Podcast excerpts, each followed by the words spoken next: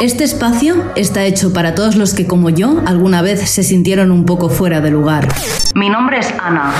Aunque tú puedes llamarme Aruka, y mi intención no es más que inspirarte hacia tu evolución y amor propio.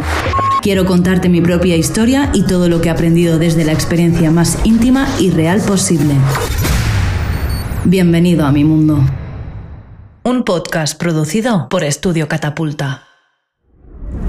Año 2008. La universidad. Era la primera vez que salía de mi pueblo y conectar con todo aquello se me hacía un mundo. Un mundo no, lo siguiente. Había estado viviendo en una burbuja hasta entonces porque yo vivía en un pueblo lejos de Barcelona. El primer día que fue a la universidad fue para hacer la matrícula, la inscripción. En esa época las cosas todavía se hacían más presenciales que ahora y recuerdo que me encontraba en la cola esperando junto a mi madre porque yo tan solo tenía 17 años. Soy del noviembre y todavía era menor de edad. Me acompañó para inscribirme a algo que se llamaba relaciones laborales. Digo algo que se llamaba así, relaciones laborales, porque con 17 años es poco probable que sepas lo que quieres hacer y a qué te quieres dedicar. Cuando llegué al mostrador para inscribirme, no sabía realmente lo que estaba haciendo del todo. A mi izquierda, un letrero que indicaba Relaciones laborales, aquí. A mi derecha, otro papel que indicaba Grado en Relaciones laborales y Derecho. No entiendo. Obviamente yo sabía que me tenía que dirigir hacia el de la izquierda, pero el de la derecha lo miraba con mucho reojo. En ese momento, y aún ahora, se dice que cuantos más años tiene una carrera, parece que más importante va a ser, que más salidas va a tener y que más impacto puedes tener. Pero como todo, no es el tiempo de la carrera, sino lo que haces con eso. En fin, continuando en ese día, me inscribí junto a mi madre.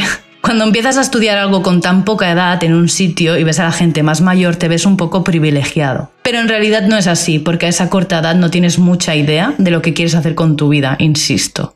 Allí, en esa cola, ya empecé a vislumbrar a quienes iban a ser mis futuros amigos y compañeros de clase y que en un futuro próximo me dirían eso de, yo te vi en la cola, sí, y vas delante mío en la inscripción. Y llegó el primer día de clase. Aruka, sin aceptar su orientación sexual, embarcándose en una aventura y preparada para absolutamente nada. Estaba acojonada, llevaba unas corazas que llegaban hasta mi pueblo y volvían, no entendía nada. La Universidad Pompeu Fabra súper bonita y yo súper desubicada. Llegué al final de esa gran entrada y en una cristalera se iba a celebrar la primera clase de mi superaño de universidad. Y entonces fue justo ahí. Estaba sentada en las escaleras, de perfil, pelo corto y oscuro. Estaba lejos de mí, pero yo sabía, sin haber cruzado ni una sola palabra, que esa chica me había atravesado. Aruka, no te fijes en nadie. Aruka, no. Tal cual la vi, tal cual me volví a girar.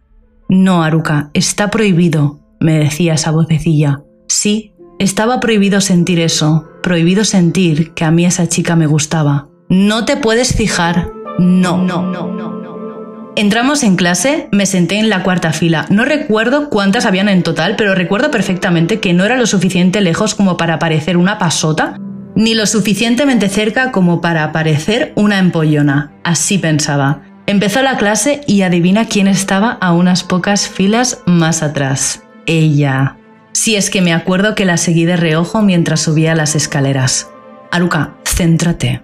Recuerdo que me quería acercar a ella, pero no sabía cómo, y en la universidad se abrió en esa época una web que se llamaba Patata Brava, donde entre otras cosas, aparte de subir apuntes, se subían encuestas o algo así como un foro donde la gente preguntaba quién era la más guapa de la clase o quién se parecía a tal famoso. Y yo ya entré allí, en mi corta edad y mi cero capacidad de acercarme a alguien no por mi físico sino por mi intelecto, y encontré la excusa perfecta. Oye, perdona, es que es verdad, ¿eh? Que he visto que te pareces a esa famosa de ahora. a ver, tenía que disimular, yo qué sé, era mi recurso. Pero si lo que quería realmente era alejarme de ella, no lo estaba consiguiendo. En la cafetería algunos nos juntábamos y créeme que yo solo tenía ganas de ir allí por si la veía. Pero resultaba que la chica fumaba. Estupendo. Yo era súper sana y resulta que, no me juzguéis, decidí, se me ocurrió la genial idea de comprarme un paquete de tabaco, triple filtro por cierto, y encontré la excusa perfecta para poder acercarme a ella y hacerme la guay. La guay que todavía, a día de hoy, sigue enganchada al tabaco. En fin, yo tenía el contexto y solo me faltaba pasar a la acción. Me uní al grupo y con una máscara y un rol súper guay, perfecto, para que no se notara absolutamente nada en mi cara, lo suficiente como para que ella no lo notase, me fui acercando. Así fueron sucediendo los días y las semanas. Cada vez me iba acercando a ella un poquito más y entre clase y clase cada vez me gustaba más. Su forma de ser, la sonrisa, sus ojos, su cara, su personalidad. Estaba súper enamorada.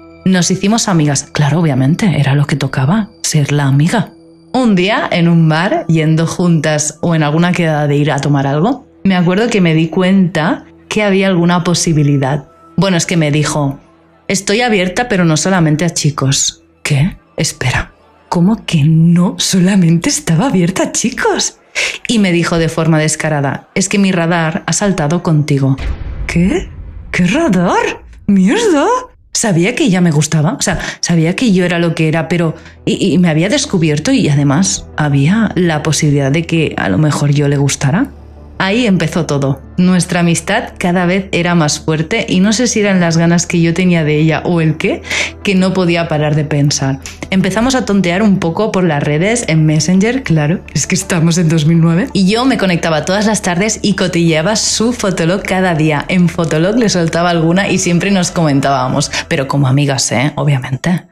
Un día quedamos como amigas para salir de fiesta. La fiesta. Claro, dos amigas saliendo de fiesta, pues lo normal.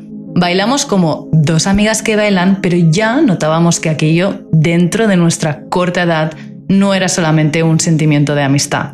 Aquella noche dormimos juntas. Imagínate después de una noche así, con el cuerpo todavía supurando alcohol y sin poder dormir, me recosté a su lado. No podía dormir. Íbamos cambiando de posición y en una de esas me soltó qué calor. Y yo, que sigo siendo tan tonta en ese aspecto, le dije, ¿quieres que me baje a la otra cama? No, obviamente. Obviamente no quería que me fuera, pero es que yo no daba para más. Y obviamente yo no quería irme. Y cuando ya se acercaban las 5 de la mañana, ya no pudimos aguantar más y nos besamos. Aquel beso fue indescriptible, era un beso recíproco, era un deseo mutuo y unas ganas que hicieron que nos quedáramos atrapadas en el entorno sin ganas de que saliera el sol, solamente ella y yo, nadie más, nada más. Fue mi primera relación seria, las primeras caricias, las primeras quedadas, las primeras sorpresas, los primeros detalles, la primera entrega, un mundo nuevo muy correspondido, una dosis de felicidad y cariño. Estaba experimentando el amor verdadero, esas ganas de ver cada día a la persona, de estar junto a ella a todas horas, de no cansarte de verla, de las caricias y de los primeros mimos, de la aceptación de mí misma y de los primeros suspiros llenos de abrazos, de humo por el tabaco. Era mi droga, mi primera droga, mi amor más puro. Fue mi primer amor romántico. Mi primer amor fue lo más bonito que he podido sentir pero fue el principio de los primeros aprendizajes. La relación avanzó, pero yo no con ella. Nos queríamos, pero yo no sabía querer bien. Así que cuando el enamoramiento pasó y ya no habían esas mariposas, cometí el error, o el mejor acto de mi inconsciencia, no lo sé, de buscar afuera, de buscar afuera más adrenalina de la que yo ya tenía con ella. Mientras te vayas a dormir tranquila por las noches, Aruka, todo bien. Recuerdo que me decía una amiga esa frase, pero yo no me iba tranquila. Estuve un año ocultándole al que era mi primer amor que me había besado con otra persona. A lo mejor debí contárselo, pero tuve miedo y eso no hizo más que alimentar mi culpa.